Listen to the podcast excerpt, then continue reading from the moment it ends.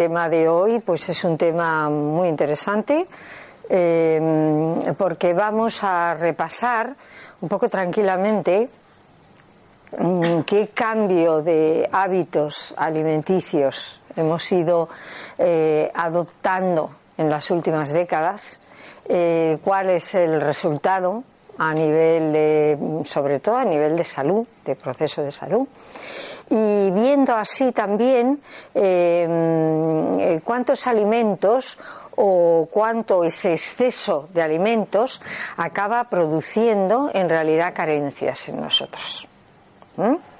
Pues muchas veces pensamos que la abundancia, ¿verdad? Pues es eh, beneficiosa en todos los sentidos y resulta que aquí, en este puzzle que es eh, nuestras costumbres de vida y nuestros hábitos de alimentarnos, pues no siempre mm, dos más dos suman cuatro. A veces restan. Entonces vamos a ir viendo un poco eso. Eh, es muy evidente que hemos cambiado en las últimas décadas muchísimo nuestro estilo de alimentarnos. ¿eh? La gente siempre dice, no, bueno, porque mis abuelos, porque mis padres, bueno, pero en realidad como comían nuestros abuelos y nuestros padres era una forma bastante diferente de la que hemos adoptado en estas últimas décadas de la mano pues de, mucha más industrialización, de, todos los procesos de, alimentación y de, mucha más tecnología también, ¿eh? con toda su, su baremo de cosas beneficiosas, pero eh, a mí me parece que es muy importante en este momento eh, parar, reflexionar, ver mm, qué cosas realmente son beneficiosas y qué cosas no lo son tanto, viendo los resultados. ¿eh? En estas últimas décadas eh, ha abundado muchísimo más el consumo de grasas de todo tipo, de mm, azúcares rápidos también, eh, de buenas tardes, de refinados también, y de productos lácteos, no solo de leche, sino de derivados de la leche, ¿eh? de productos lácteos que antiguamente y estoy hablando antiguamente eh, no de hace siglos, sino de cuando yo era pequeña, por ejemplo, ¿eh? que está ahí mismo en el siglo pasado, pues era un consumo que se echaba mano de ello ocasionalmente. ¿Eh? entre otras cosas porque era más caro, porque la tecnología que disponemos ahora pues no estaba entonces disponible, con lo cual eran alimentos más caros y también era más escaso el poder adquisitivo. ¿eh? Con lo cual eran productos que se comían, se consumían ocasionalmente, no todos los días, ¿verdad? Entonces, sobre todo, en esos cuatro capítulos ha habido eh, un cambio mm, que tenemos que valorar muchísimo, porque tendríamos que pensar si realmente el cambio en nuestra forma de alimentarnos nos ha llevado a estar más saludables, a tener menos enfermedades, ¿verdad? A tener más alta eh, nivel, más alto nivel de vitalidad, a ser más felices en realidad, a gestionar mejores relaciones humanas. Bueno, si nos ha llevado a esto, pues entonces no tendríamos que pararnos a reflexionar. Es que lo hemos hecho bien, ¿verdad? Ahora, indudablemente, todas las, tendríamos que decir, los estudios que se han hecho eh, últimamente al hilo de, este, de esta cuestión nos da los resultados en negativo. ¿Eh? Bastante negativo, un aumento increíble de las enfermedades endémicas ¿eh? y de las enfermedades que antes, bueno, no eran tan abundantes, no se daban en, todas las familias y poco a poco se han ido dando. ¿eh?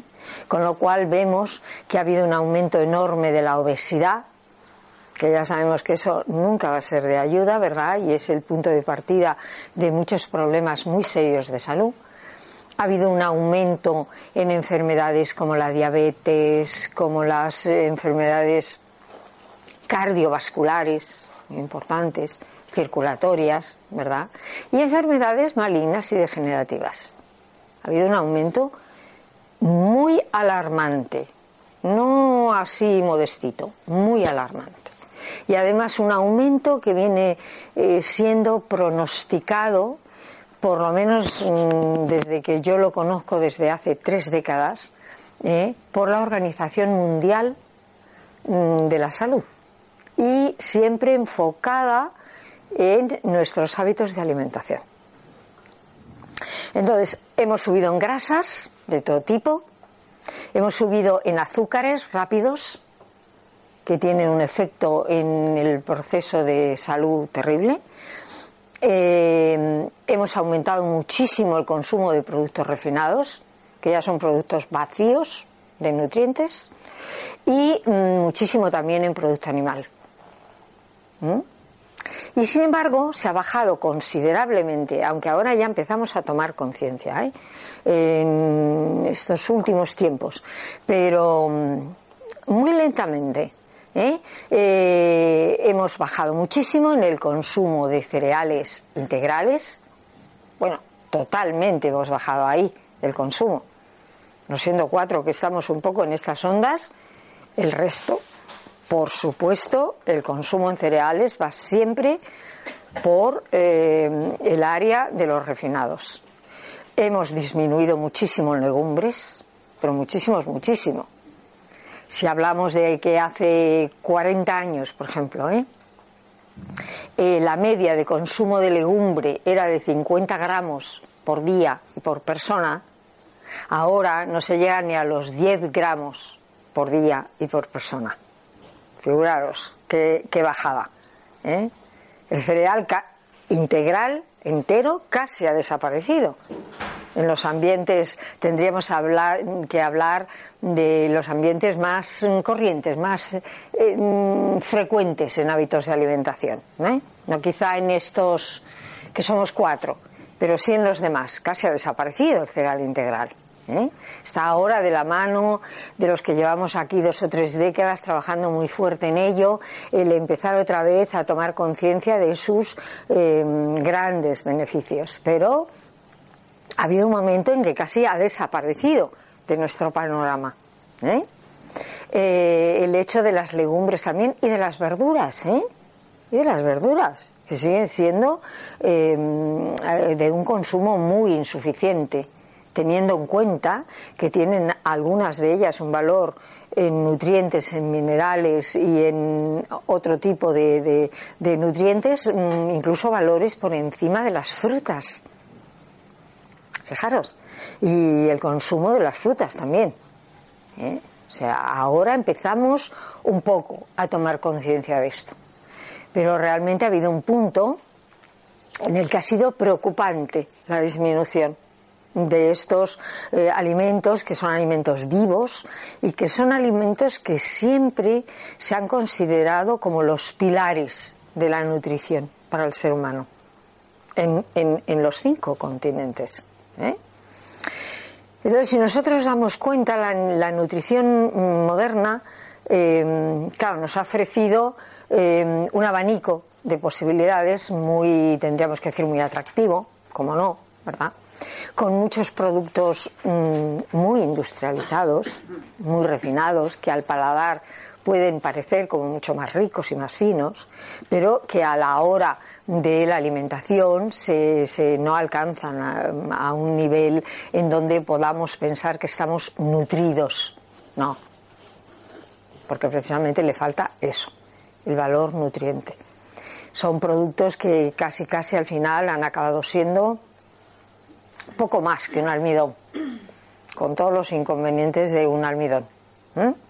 Entonces, eh, todo este cambio de hábitos en la alimentación, del aumento también mm, de lácteos, no solo de leche, sino de un montón de otros productos manufacturados que tienen como base el lácteo, ¿verdad? Y los azúcares, las bebidas industrializadas, ¿verdad?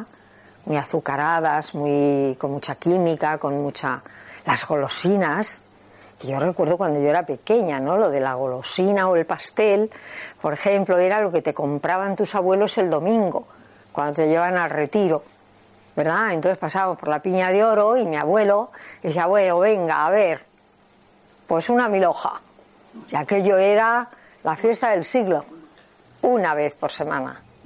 Ah, una vez por semana. Sí.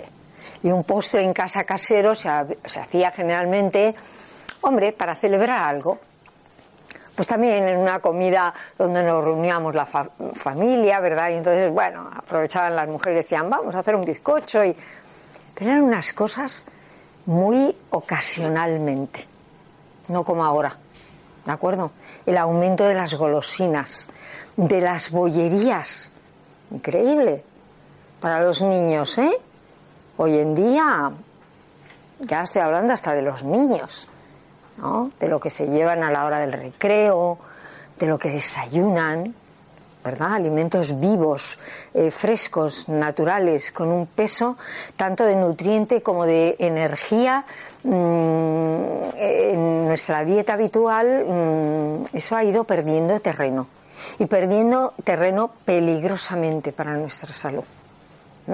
Mientras han ganado terreno alimentos que son muy industrializados, muy refinados, muy quimificados, platos preparados, precocinados. Y sin meternos también en algo que es un tema importante, que es eh, la producción, eh, incluso en el mundo vegetal, de verduras, de cereales, cuando no son biológicos, y de legumbres y de frutas que es todo a base de muchísimos pesticidas, de muchísimos abonos químicos, de muchísimos productos para hacer crecer ese producto rápidamente, se ve, para poder, lógicamente, rentabilizar más la cosecha. Todo esto tiene un precio. Las cosas en el universo nos enseña que mm, tanto bueno como tiene algo en la vida, para nosotros, lo tiene luego de sombra.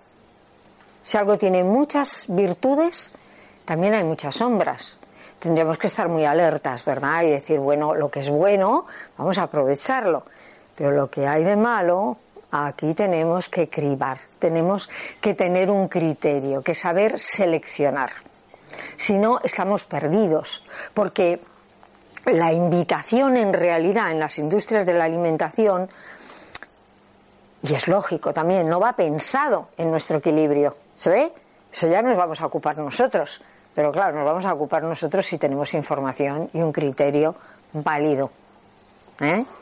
No nos vamos a ocupar mm, simplemente fiándonos de lo que podemos leer o de lo que puede ser dicho hoy, que a lo mejor dentro de tres días ya no es, ¿verdad? Porque estamos muy habituados a que nos digan esto es una maravilla o esto mm, resulta que no es tan bueno. Y al cabo de dos meses te dicen, no, no, coman ustedes esto, que es buenísimo, ¿verdad? Entonces, quiere decir que, lógicamente, ¿eh? dependiendo del criterio de los que hablan, eh, de su, tendríamos que decir, de su manera de enfocar eh, los estudios o los trabajos de observación o de investigación, pues vamos a tener un resultado u otro. Con lo cual significa que tenemos que empezar a tener un criterio propio un criterio propio que es el único que va a servir a nuestros intereses. Y nuestros intereses son principalmente la salud. La salud es la vitalidad, ¿verdad? Es el tener un, nivel eh, o un terreno, habría que decir, energético que propicie la salud. Porque estamos muy acostumbrados a echar los balones siempre fuera con todo lo que sucede, ¿verdad? Y pensar que es producto de la mala suerte. ¿Verdad? Una enfermedad, mala suerte. Bueno, a lo mejor hay que replantearse esto, ¿eh? Porque la enfermedad no es un estado con el que hemos nacido. Hemos nacido generalmente sanos, con una memoria de salud original, que además el cuerpo día tras día nos lo demuestra. Regenera todas las células, la sangre, la linfa, de los huesos, de, de, todas las células, tanto de los fluidos como de los tejidos. ¿eh? Somos un proceso vivo, no somos una vida estática, no, no, es algo que las energías del cielo y de la tierra están renovando en nosotros. Mientras unas células mueren, otras están naciendo, estamos siendo renovados cada día. Eso parte de una inteligencia con la que el cuerpo funciona que es increíblemente saludable. Está puesta al servicio de la vida, al servicio de la salud. ¿Eh? Entonces, el tema de que hay mala suerte, sí, sí, hay muchos componentes a veces que, que, confluyen, pero siempre hay que pensar que para entender los fenómenos tal y como son en la realidad, no como nos conviene entenderlos, sino como son, cuando algo sucede, eso que está sucediendo es un efecto. Y todo efecto responde a una causa. La causa está en el antes. ¿Se ve? Y el proceso de salud es un proceso vivo que nosotros tenemos que cuidar día a día. Igual que un proceso de enfermedad, afortunadamente, ¿eh? puede no ser para siempre. ¿Verdad? Se puede curar la enfermedad. ¿Por qué? Porque es un proceso. Es un proceso vivo. Entonces puede estancarse, puede avanzar o puede curarse. ¿Sí o no? Con el proceso de salud pasa lo mismo. El proceso de salud nosotros lo podemos fomentar o, al contrario, lo podemos desayudar muchísimo. Entonces nos interesa saber esto, ¿verdad? Porque nadie quiere estar enfermo, ¿verdad? Los seres humanos, eh, todos, ¿eh? no importa qué raza, qué color, qué cultura, ¿verdad? Qué creencia religiosa o no, eh, qué afiliación política, eh, no importa. Todos queremos lo mismo, estar saludables y ser felices. Mira qué sencillo. No es nada complicado. ¿eh? Para eso no necesitamos una encuesta. Ya la tenemos hecha. Entonces, eso es lo que queremos, eso es lo que tenemos que ayudar a fabricar, a fomentar. Y eso lo hemos de hacer con muchas cosas en nuestra vida. ¿eh? Todo no es comida, ni mucho menos. No, no. El tema de hoy es, bueno, alimentos que nos dan a veces demasiado, ¿verdad? Excesos, para luego, en realidad, aterrizarnos en enorme cantidad de carencias. Pero hay que reconocer que aunque el tema sea ese hoy, en la vida hay muchísimas más cosas que promocionan la salud o promocionan el desequilibrio que luego vamos a llamar enfermedad. No importa qué, nombre le vamos a poner. La enfermedad es producto del desequilibrio y la salud es el producto del equilibrio. Entonces nos interesa mucho saber este equilibrio. El, tema de la, de la, salud depende principalmente, principalmente, depende de lo que comemos y bebemos, porque mira, esto es la gasolina que le echamos al motor. Y todos sabemos, ¿verdad?, que si a un coche de diésel se le echa gasolina, nos lo cargamos. ¿Verdad? O viceversa. Entonces, la comida y la bebida es fundamental, sí, pero también es fundamental nuestro estilo de vida. Y nuestro estilo de vida debería ir mm, de acuerdo con un mínimo de leyes naturales, ¿verdad? La hora en que amanece, por ejemplo, la hora en que se pone el sol, ¿verdad? Hay gente que a las dos de la madrugada está enfrente de un ordenador. Trabajando o divirtiéndose, da igual. ¿Se ve? El equilibrio también en nuestro mm, día a día entre el trabajo y el descanso, entre el trabajo y la responsabilidad, pero también la diversión, lo lúdico, el divertirnos el reír con unos amigos, el ir a ver una película, por favor, divertida, no de muerte, de catástrofe, ¿verdad? Y de asesinos en serie, porque eso nos pone en una onda que más bien diría yo que nos gasta, ¿verdad? Porque no podemos evitar identificarnos con eso. Y nuestras glándulas endocrinas, ¿verdad? Que funcionan todas situadas en el centro del cuerpo, fabrican un tipo de química de la sangre que es prácticamente igual que si lo estuviéramos viviendo. Pues también a la hora de seleccionar qué películas o qué programas vamos a ver, también tendríamos que tener un criterio, ¿verdad? A mí muchas veces me dice mi hija, una de ellas cuando viene mamá, es que hay una película en tal serie estupenda, ¿eh? Tres estrellas, la crítica la pone fenomenal. Digo, ¿y de qué va? Pues va de esto, esto, esto. Gracias. No me interesa el tema. Es muy buena mamá y los actores no me interesa. No me interesa ponerme en esa onda. ¿Mm? Entonces, hay una serie de cosas en, nuestra vida diaria que dependen siempre de nuestra libertad de elección. ¿Se ve? Y cada vez que nosotros escogemos algo o decidimos algo, estamos realmente em, tomando decisiones que abarcan nuestro estilo de vida y nuestra salud, pero ya veremos que mucho más, quizá, que todavía a lo mejor de eso no nos damos tanta cuenta. Eh, todo esto influye en nuestra forma de pensar, de sentir, nuestro carácter, cómo son nuestras emociones, cómo respondemos a los estímulos. Esto es muy importante, ¿verdad? Las emociones no es cuestión de estrangularlas. Las emociones hay primero de todo que reconocerlas y luego saberlas canalizar, porque son energías muy poderosas que inmediatamente cambian toda la química de la sangre. Toda. ¿eh? La tristeza cambia la química de la sangre. El miedo. La alegría también. Claro. ¿verdad? Entonces, todo nuestro mundo emocional, nuestra forma de pensar, las decisiones que desde nuestro punto de enfoque tomamos al hilo de cosas que en nuestra vida van a tener una repercusión.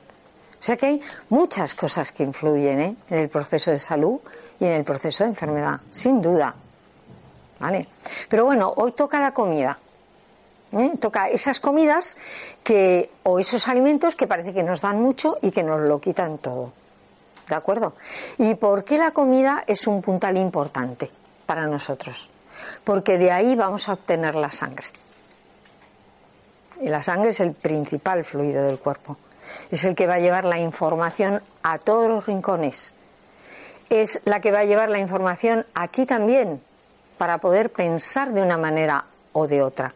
Habéis visto qué diferentes nos sentimos cuando, por ejemplo, un día estamos tristes o deprimidos a cómo nos sentimos un día que a lo mejor sabemos por qué o no sabemos por qué, pero nos levantamos con alegría dentro, ¿verdad? Pues mira, ese día no importa que llueva, ese día no importa que esté nublado, ese día no importa, pues no importa casi nada. ¿Por qué? Porque yo estoy bien, Ahora, como lo de dentro no esté bien, entonces todo lo de fuera estará mal.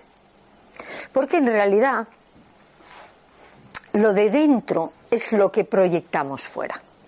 Y esa es la realidad con la que nos vamos a encontrar. Sabemos que no hay una realidad absoluta para todos, ¿verdad? La realidad es tan relativa. ¿Por qué? Porque depende de las gafas con las que yo esté mirando mi vida.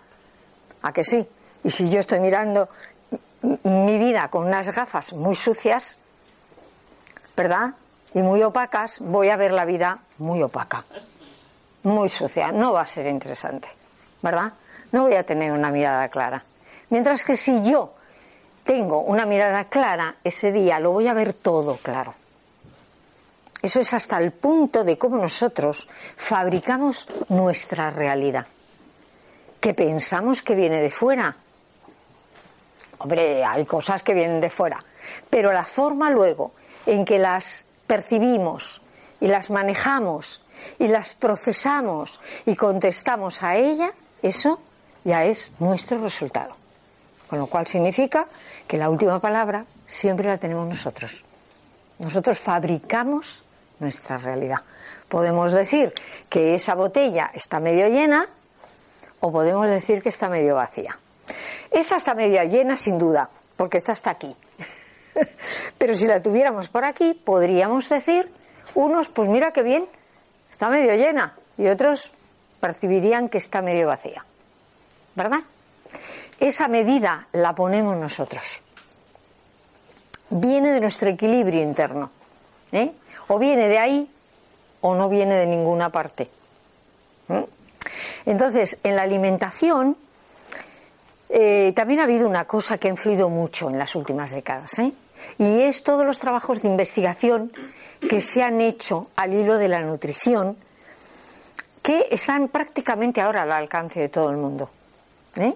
Entonces, hemos empezado a valorar los alimentos siempre en, función de la cantidad. Fijaros, ¿eh? De la cantidad, no de la calidad.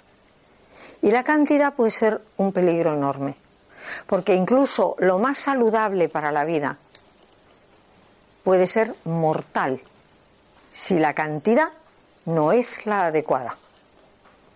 Por eso necesitamos agua. Pero tú prueba a beber 5 litros de agua. ¿Eh? Y verás que enfermo te pones. Y sin embargo, es imprescindible. ¿Quién puede decir que el agua es mala? No, el agua es buenísima. ¿A que sí? Pero la cantidad alterará la calidad. Y entonces ahora estamos como con una, viviendo, ¿eh? una psicosis de carencia que posiblemente haya venido de tiempos de carencia. ¿Se ve? Y entonces todo el mundo quiere tener suficiente proteínas, suficientes vitaminas, suficientes minerales, suficiente de todo. Tanto de suficiente que nos pasamos. Con mucho. Si nos pasamos de proteínas, sabemos que vamos a tener asegurado, ¿eh? problemas cardiovasculares, problemas circulatorios y sobre todo problemas reumatoides que van a afectar a las articulaciones y que a partir de cierta edad, que ahora la cierta edad es que ya empiezan de jóvenes, ¿eh? porque ni siquiera empiezan a tener edad, ya empiezan a tener problemas. ¿eh? Lo triste es que cuando se va al médico, el médico dice, bueno, es que ya es normal para su edad. ¿Cómo que es normal? que una persona con 50 años ya tenga problemas articulares. No es para nada normal. Realmente no es ese el, propósito de la vida cuando vamos haciéndonos mayores. Mayores sí, pero enfermos no. Eso, eso es añadido. ¿eh? Entonces, un exceso de proteína, terrible. Las personas mayores, los niños necesitan más porque están creciendo, necesitan más ladrillos para hacer la estructura. Pero nosotros necesitamos un 10, un 15% de proteína al día. Nada más. Todo lo que pase de ahí va a ser un basurero para nuestra sangre. Luego, desde luego, podríamos hablar y hablaremos de la diferencia que hay entre la proteína animal y la proteína vegetal, por supuesto. ¿eh? En los últimos años ha crecido muchísimo el consumo de proteína animal y ha disminuido muchísimo, muchísimo el consumo de la legumbre y la proteína vegetal. Esa ha sido una gran pérdida. ¿eh? Entonces, pensamos que muchos minerales, bueno, muchos minerales necesitamos los que necesitamos, y en las proporciones adecuadas para que el cuerpo pueda metabolizarlo y llevarlo a los huesos, a las uñas, al cabello, a los cartílagos, a los tejidos duros. No necesitamos tantos minerales eh, que acabemos calcificándonos por todas partes, ¿verdad? Y endureciendo y calcificando las arterias. No necesitamos esas cantidades. Y luego hay otra cosa muy importante aquí. ¿eh? Y es que si comemos en exceso y encima alimentos que no son tan vivos, ni tan naturales, ni tan frescos, que son con los que el cuerpo se sabe manejar, ¿se ve? El cuerpo, nuestro cuerpo no ha sido fabricado para trabajar con productos industrializados. Esto no estaba en el programa. ¿Se ve? Este es un invento nuestro añadido. Entonces, los alimentos industrializados y mm, quimificados y con conservantes, porque, mm, claro, para asegurarnos ¿no? que entre el tiempo de la cosecha y el tiempo del consumo eso no se pierda, ¿verdad? Y luego abonados de forma artificial y de, no tenemos un cuerpo preparado para esto. Eso es una agresión. ¿eh? Eso es meter química, tóxicos en el cuerpo que el hígado va a tener inmediatamente que intentar limpiar. ¿eh? Que es el órgano más responsable de los tóxicos en el, en el cuerpo, de forma inmediata. ¿eh? Pero muchas veces el hígado tiene tanto que limpiar que al final, con la mitad de ese material, se queda él. Y esto va a tener mucha influencia en, nosotros. ¿eh? Como por ejemplo está ocurriendo ¿eh? en las últimas em, dos décadas. ¿eh? Muy frecuente el hígado graso. Gente que tiene nódulos de grasa en el hígado. ¿Por qué ocurre esto? Porque tomamos demasiada grasa. Y encima la grasa es refinada. Si es aceite, es refinado, que ya no es aceite crudo. ¿Se ve? Claro, lo que pasa es que es más suave de sabor. Claro que es más suave de sabor. Pero lo han, calentado, han calentado muchísimo la oliva para extraer ese aceite. Esa no es una grasa cruda, no es un aceite crudo. ¿Se ve? Ese aceite a nuestro hígado, que es el que se tiene que ver con las grasas, le va a costar 10 veces más metabolizar ese aceite que un aceite de primera prensa en frío. No basta que sea biológico, de cosecha 100% oliva, virgen, extra, me da igual. Si no está extraído en frío, me da igual. Es un esfuerzo. Pero no contemos solo con el aceite, contemos con la grasa que ya lleva toda la proteína animal. Toda la proteína animal lleva grasa, aunque nosotros no la veamos. Casi la mitad ¿eh? o un poquito más puede ser proteína y el resto es grasa. Grasa además saturada. ¿Se ve? No de la peor, ¿eh? No de la peor porque ahora hemos inventado las grasas hidrogenadas que por ahí por ahí se andan, ¿verdad? O son peores todavía. Entonces, no es solamente eso lo que hay que contabilizar, hay que contabilizar con que en prácticamente todos los productos que se comen hay grasas, postres, a base de lácteos, hay grasa, ¿se ve? Hay una cantidad de grasa que no se contabiliza un aumento tremendo ¿eh? en todo lo que es la comida industrializada, las bollerías, impresionante, las bollerías, las harinas refinadas, ¿eh? esos engrudos aquí en el intestino, ¿eh? es uno de los puntos importantes para saber por qué luego vamos a tener carencias. ¿Eh? Y sobre todo vamos a tener carencias comiendo de más porque nuestros intestinos no están limpios porque la flora bacteriana no está limpia, no está saludable. Está llena de productos mucógenos, de harinas, de refinados y de azúcares. Y eso es una amalgama en la flora bacteriana. ¿Sabéis el intestino? Cogemos un corte del intestino y ¿qué vemos ahí? ¿Eh? Vemos una verdadera maravilla un microcosmos en donde el mundo vegetal y el mundo animal hacen simbiosis para hacer ese laboratorio. Si eh, eh, ese mundo vegetal lo tapizamos con engrudo, ¿qué os parece que va a resultar? Que el mundo bacteriano no va a poder vivir ahí.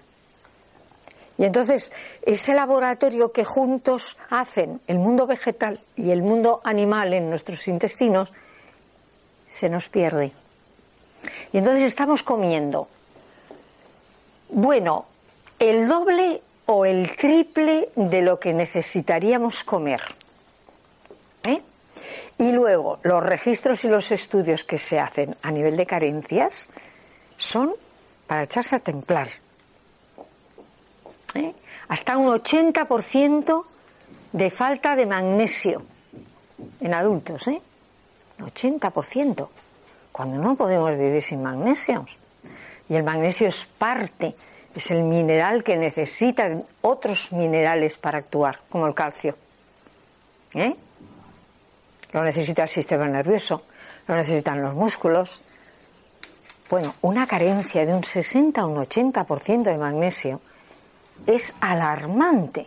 Tendríamos que decir, ¿qué es lo que estamos comiendo y cómo lo estamos digiriendo?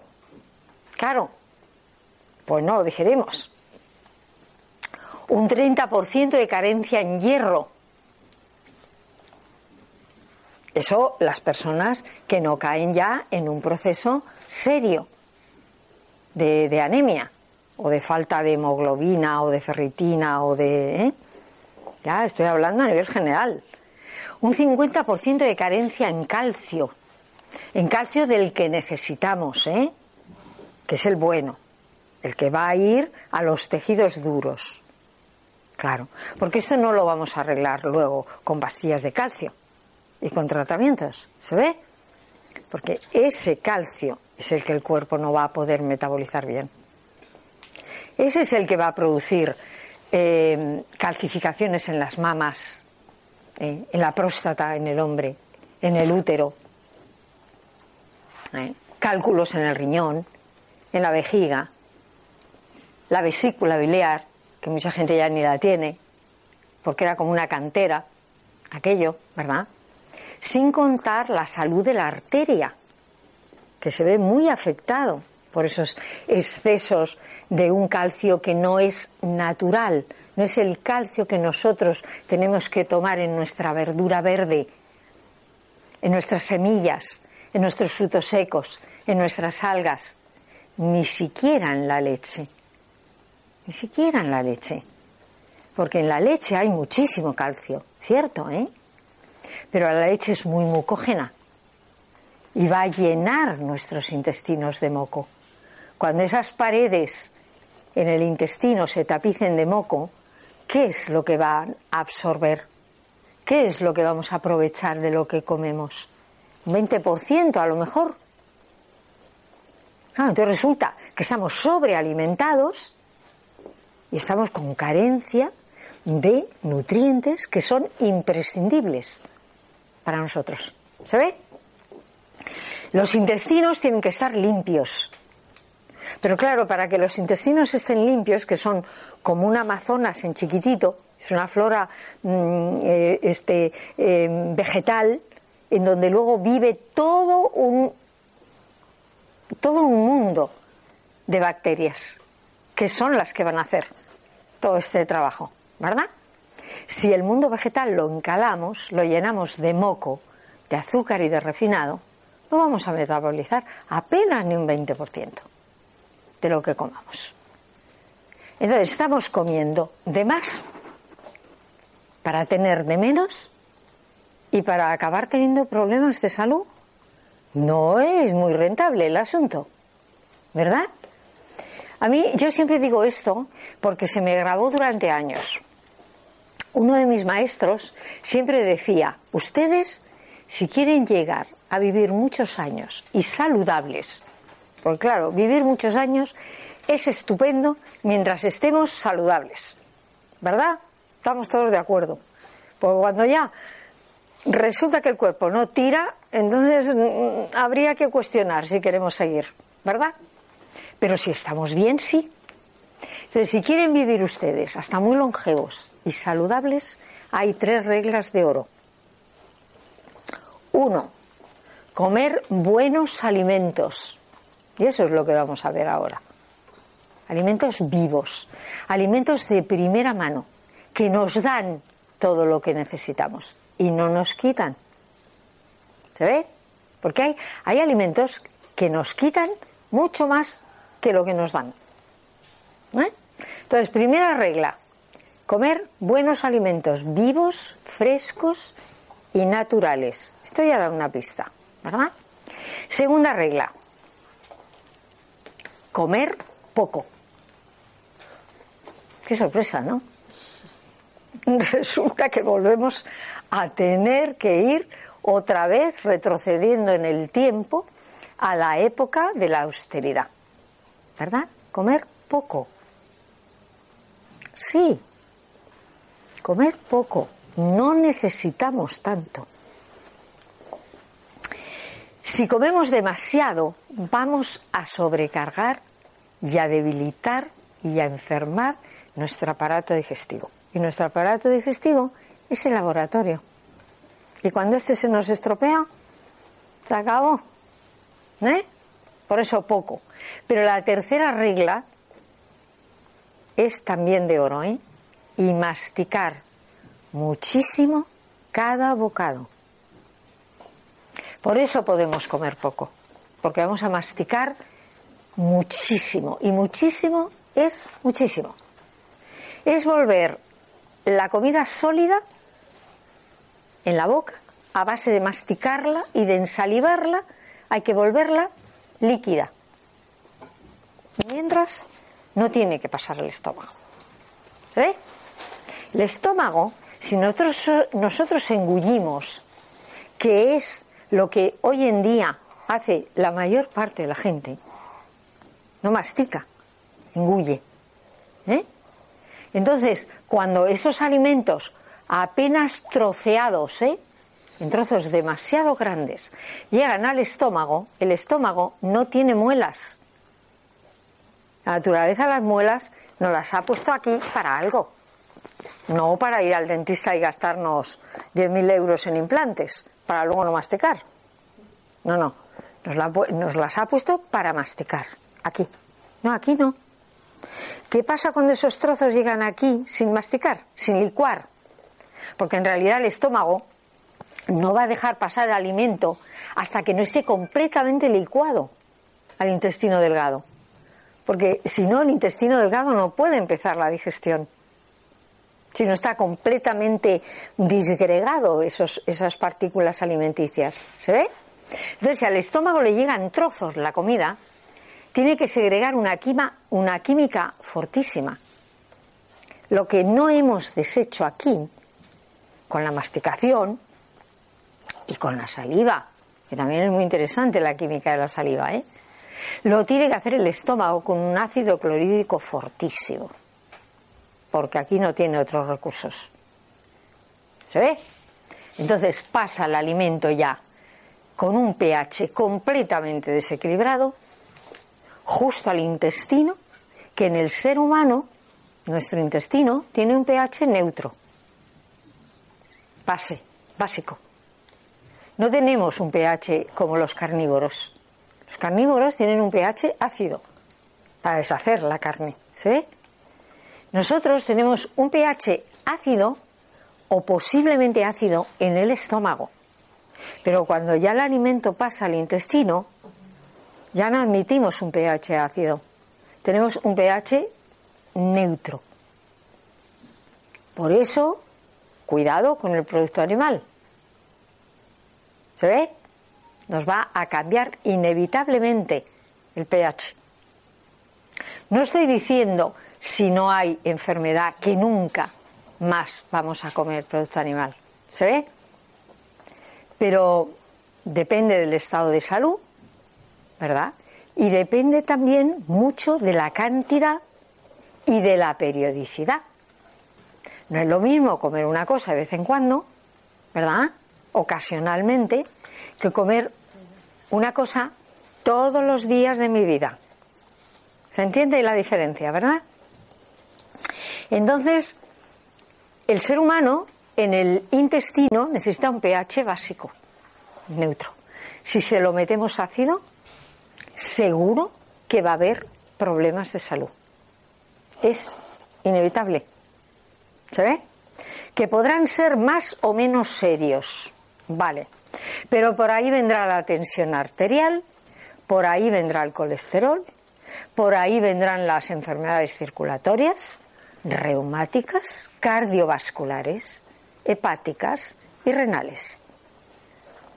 Yo creo que tenemos suficiente para empezar a tener un criterio. Claro, lógicamente esto no pasa con la proteína vegetal. ¿Se ve?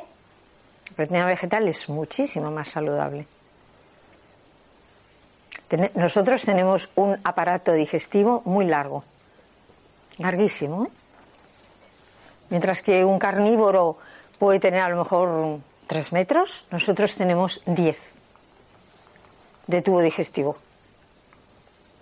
Con lo cual significa que producto animal podemos tomar de vez en cuando y poco. Porque nuestro tubo digestivo es muy largo. El producto animal, cuando se digiere, entra en proceso de putrefacción, mientras que el producto vegetal simplemente em, ah, fermenta. fermenta. Gracias, salía la palabra. Es fermentación lo que produce. Es muy diferente, ¿eh? Muy diferente. Entonces, nosotros sí estamos preparados para comer de todo, sí, pero no de todo en las mismas cantidades.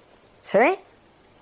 Tenemos 32 piezas en la boca, 32 o 36. 32. 32, ¿verdad? Mm. De las cuales solamente 4 son para producto animal. Fijaros qué porcentaje más pequeño. Todo lo demás son premolares y molares que lo que van a hacer, bueno, por supuesto los, los eh, incisivos para rasgar y cortar y lo demás es todo para moler. Todo es para cereales, para verduras, para frutas, para, para producto animal y carne, cuatro. Esto nos da el porcentaje. ¿eh? Entonces, lo que sucede con una alimentación en exceso, es decir, levantarnos de la mesa satisfechos, que se suele decir. Eso no deberíamos hacerlo nunca. ¿Mm? En el Tao son muy claros, se dice, de las de tres tercios en el estómago conviene llenar únicamente dos. Esos dos tercios son para nuestra salud. El último tercio es para la salud del médico. ¿Eh? Y bueno, de la salud del médico que se ocupe él, ¿verdad? Nosotros vamos a ocuparnos de la nuestra. Nunca comer hasta que ya no podemos más. Hay que levantarse de la mesa un poco conscientes de que podríamos seguir comiendo, pero hemos comido suficiente y sobre todo hemos masticado suficiente. Algo tan sencillo y tan barato como esto. No hay nada más barato. ¿Eh? No nos cobra el universo. Que bueno, por lo menos hasta ahora, ¿eh? Que dentro de poco no sabemos muy bien si nos cobrarán hasta por, ¿verdad? Después de lo del sol, a lo mejor sale lo del aire y no sabemos también cómo continuará la película. Pero de momento es gratis. Entonces, un exceso de grasa, de azúcares rápidos, de proteína animal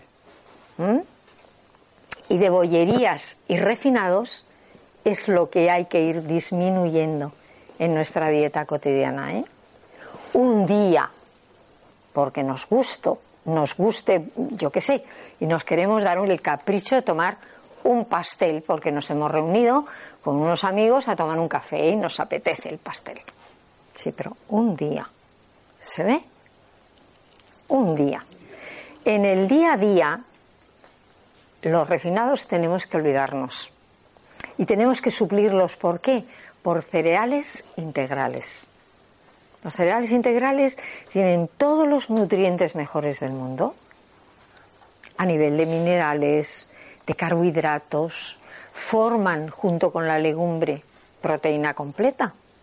Igual, exactamente igual que si nos comiéramos pues carne, pescado o queso. ¿Se ve? Exactamente lo mismo. Ha sido siempre pues la proteína del pobre. Nosotros también lo hemos hecho cuando éramos pobres, ¿verdad?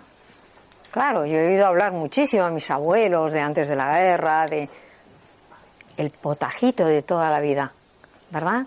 Pero ese potajito con cereales enteros, un poquito de legumbre y mucha verdura.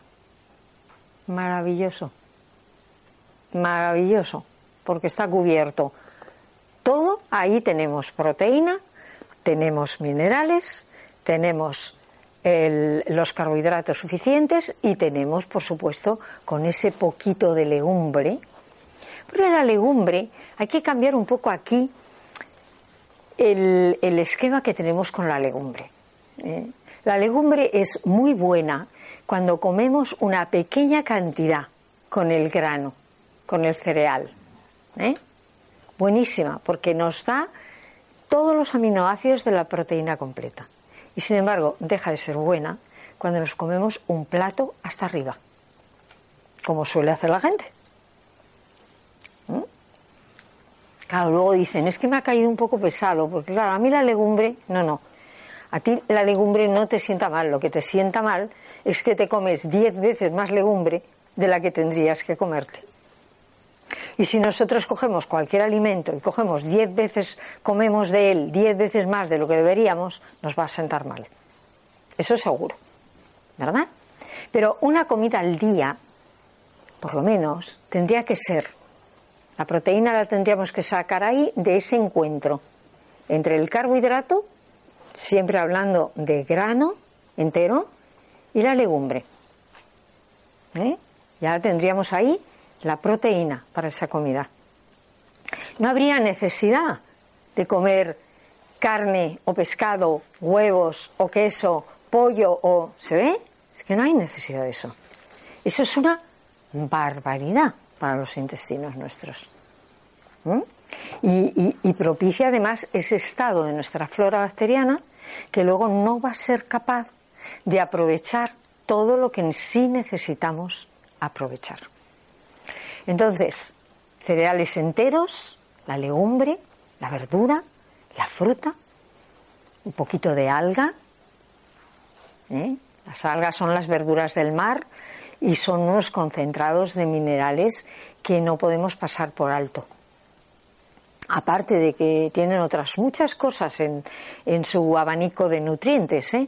que son muy interesantes, pero hay que tener en cuenta que son el abastecimiento ideal de los mejores minerales y de los que de los minerales que son más fáciles para nuestro cuerpo de aprovechar. ¿Mm? Los frutos secos y las semillas, riquísimos en, también en minerales, ¿eh? En vitamina C, en, en ácidos grasos esenciales, los omega 3, los omega 6, los omega 9 en combinación de proporciones justo ideales para que nuestro cuerpo lo pueda rentabilizar bien, se ve, en vez de luego gastarnos un riñón en comprarlo. ¿Se ve?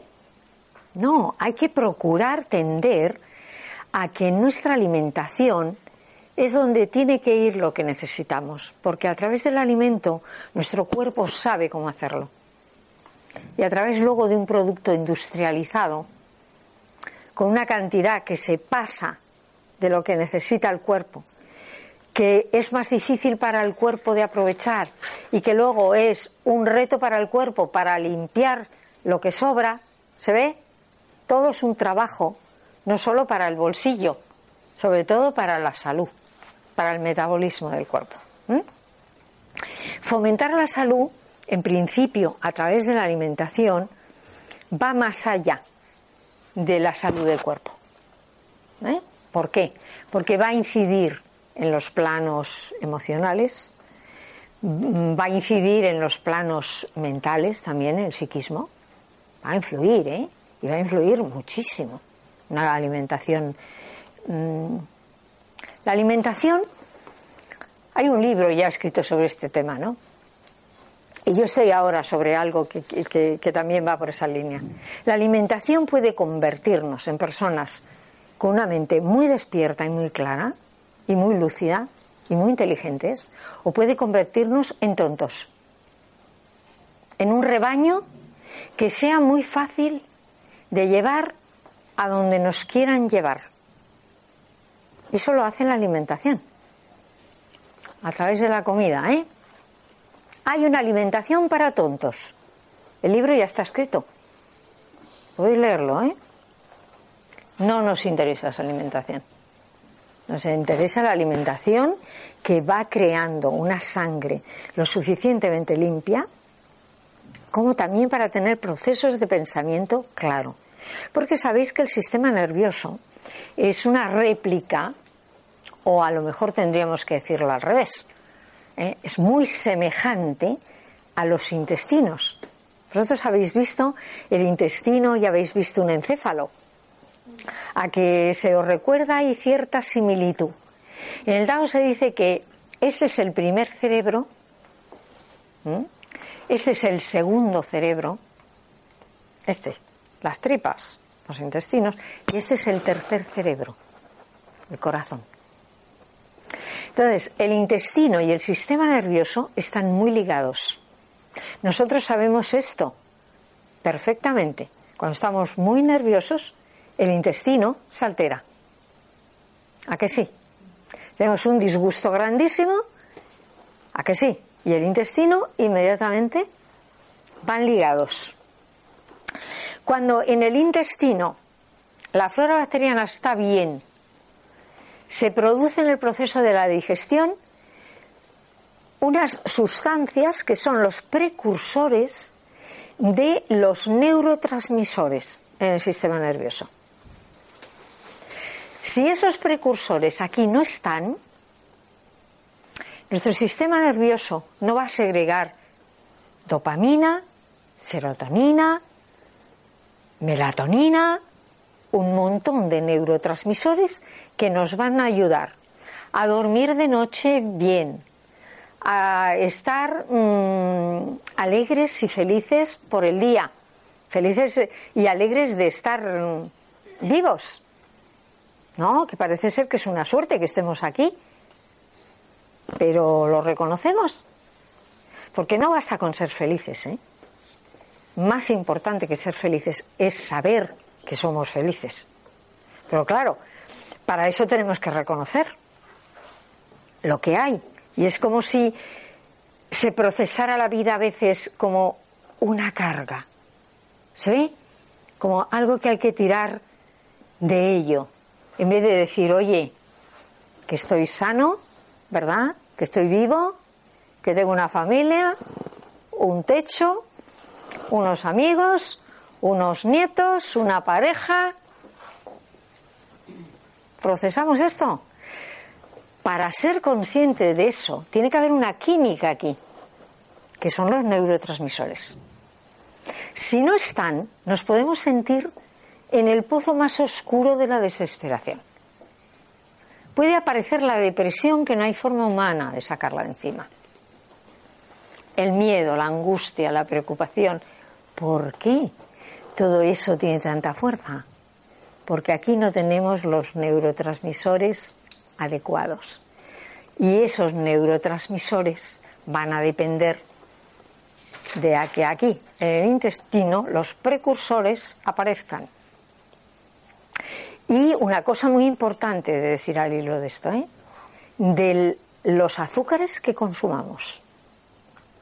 Si consumimos azúcares rápidos, no vamos a propiciar para nada la segregación de neurotransmisores en el sistema nervioso. El sistema nervioso, para segregar los neurotransmisores que más nos interesan, necesita glucosa de cadena lenta, no azúcar rápido, cadena lenta. ¿Dónde están esos azúcares?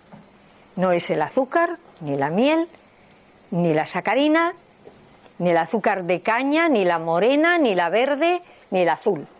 No. Esas glucosas de cadena lenta están en los cereales enteros, integrales, están en las verduras, sobre todo en las dulces, la calabaza, la cebolla, la zanahoria. Y eso hay que comerlo a diario para que nuestro hígado tenga, reserva de azúcares lentos. Y esa reserva de azúcares lentos es lo que va a propiciar aquí la alegría de vivir. No nos la va a propiciar la Coca-Cola, ¿eh? Aunque eso es lo que nos sale en la tele. No, lo va a propiciar los azúcares buenos. Eso va a, hacer que nuestro sistema nervioso segregue la química que nosotros necesitamos para sentirnos bien, para tener alegría, para tener ilusión, para estar saludables, porque sabéis, la salud va muy de la mano de la felicidad. No solamente es que no podremos ser felices si no estamos sanos, no, no, es que si estamos felices vamos a estar más sanos. Porque entonces va a haber una química en el organismo justo, la que necesitamos. Y eso va a depender de los azúcares que consumimos. Fijaros qué fuerte. No lo vamos a encontrar ni en los bollos, ni en el chocolate, ni en los postres dulces, ni en los zumos azucarados, ni en las bebidas industriales. No lo vamos a encontrar ahí. ¿eh? Lo vamos a encontrar en nuestra comidita. En los cereales enteros, en las verduras dulces, en las cremas, en los postres que no lleven azúcar, que son hechos con verduras dulces como la calabaza, que están hechos con frutas, que se ve azúcares lentos, que se desdoblan lentamente en el cuerpo. O sea que fijaros a veces. ¿Sí, incluyen aquí o no son rápidos sí. Bueno, em, los azúcares pueden ser rápidos eh, si comemos la fruta después de comer otra comida. Y entonces los la fructosa de la fruta se mezcla con las otras cosas que hemos ingerido, entonces no va tan bien. Por eso la fruta la hemos de comer siempre aparte. ¿Se ve? O a media mañana, o a media tarde, o en plan de comerla después de comer siempre un poco cocinada, hecha un postre con fruta. ¿Se ve? Como puede ser una manzana asada, o una compota de manzana, o unas peras al vapor, o postres de estos que nosotros mm, en Escuela de Vida hacemos eh, sin azúcar. Son postres que van desdoblando la glucosa lentamente. ¿eh? Entonces, mm, no se trata de comer mucho, verdaderamente. ¿eh? En cuestión de comida, lo importante es comer bueno, poco, no nos olvidemos de ese punto, y masticarlo muy bien. Estas son las tres reglas de oro. ¿eh? Porque parece ser que tenemos un cuerpo preparado para vivir mucho más de lo que vivimos. ¿eh? Y saludables. Con la mente, la cabeza en su sitio y el cuerpo funcionando, aunque por supuesto ya sabemos que no vamos a funcionar a los 80 como funcionábamos a los 40. ¿No? Pero funcionando. Entonces, evitar todos esos alimentos, más que darnos, nos quitan energía. Y sobre todo los alimentos que no están vivos, que ya están refinados, procesados, quimificados, esos alimentos no nos dan ninguna vitalidad, nos la quitan. Necesitamos nosotros emplear muchísima energía para digerir esos alimentos, porque esos alimentos ya no tienen energía. ¿Se ve? Ya no son, como yo digo, alimentos mm, de primera mano de luz. De primera mano de luz. Y nosotros somos luz, ¿verdad? La materia es luz. No es que ya lo diga el Tao o lo diga, ¿verdad? cualquier cosmovisión o tradición religiosa. No, no, es científico. Somos luz. Y nos alimentamos de la luz también, ¿eh? Entonces, comemos la luz en otras formas de vida. Cuando comemos vegetales y cereales, tomamos luz de primera mano, porque ellos se alimentan directamente de la energía del sol. ¿Sí? Cuando comemos animal, ya no es de primera mano, porque el animal ha comido verdura, ha comido verde. ¿Se ve? Con lo cual ya es un alimento que nos llega con mucha menos luz, de segunda mano. ¿Vale? Cuando esa carne ya está procesada, industrializada, quimificada, entonces ya no es ni de tercera mano, ni de cuarta mano, ni, bueno, ya, como digo yo, le hemos perdido las manos. Ese alimento, en vez de darnos energía a nosotros, le tenemos que poner nosotros energía para digerirlo. ¿Se ve? Nos quita más de lo que nos da. Yo creo que todos sabemos lo que es esto, ¿no? Cuando un día nos hemos puesto morados en la comida, ¿cómo nos hemos quedado luego? ¿Derrotados? Por supuesto. Nos hemos tenido que ir a dormir la siesta para reponernos. ¿Verdad? Sin embargo, cuando hacemos una comida ligera y saludable, estamos en disposición de seguir luego con la vida. No tenemos ningún problema. ¿Se ve? O sea que nosotros mismos podemos saber cuándo un alimento o una comida nos está dando y cuándo nos está quitando. Y todos los alimentos muy contundentes, ¿eh? muy yan, muy procesados, carnes, huevos, quesos, los quesos, ¿eh? Tremendo. Sabemos cómo nos sientan. ¿eh? Por supuesto, esa sensación de que me ha caído pesado esto. Ahora sabemos lo que es eso, ¿eh? Efectivamente, es pesado. Vamos a tener que aligerarlo nosotros con nuestro proceso digestivo. No, no comemos para eso. No comemos para perder energía. Comemos para, ¿verdad? Para ganarla. ¿Mm? ¿No os parece?